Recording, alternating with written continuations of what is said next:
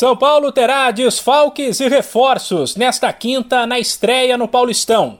No duelo das nove e meia da noite em Campinas contra o Guarani, o tricolor não contará com Luan e Luciano machucados, além de Arboleda, que está com a seleção do Equador.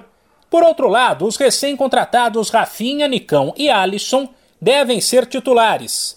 Esse último, aliás, disputa a posição com Patrick, outro reforço. Um possível São Paulo é o seguinte: Thiago Volpe, Rafinha, Miranda, Léo e Reinaldo, Gabriel, Gabriel Sara e Alisson ou Patrick, Nicão, Rigoni e Caleri.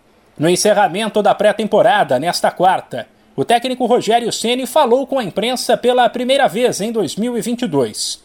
Ele avaliou que os reforços deixarão São Paulo mais forte, mas assim como fez no fim do ano passado, cobrou a diretoria ao deixar claro que é preciso contratar mais gente. Eu acho que os nomes que chegaram são todos bons jogadores. É, Nicão, Alisson, Jandrei, Patrick e o Rafinha, que foi o primeiro a chegar.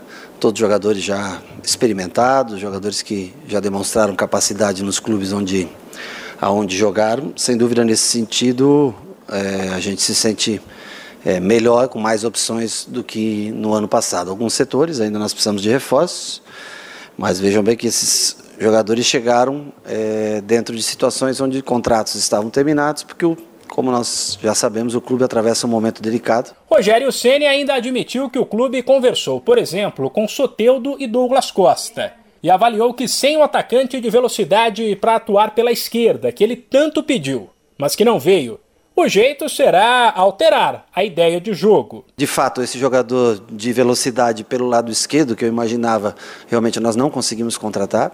É, algumas opções, né? Nós tivemos o Douglas aí, que a, a direção tentou, não conseguiu. Depois o Soteudo também eram negociações muito difíceis nesse momento para o São Paulo. E dois jogadores que eu achei que seriam interessantes, um mais difícil, que é o Luiz Henrique, que eu gosto muito, que hoje está com o São Paulo, e o outro que eu gosto é o David.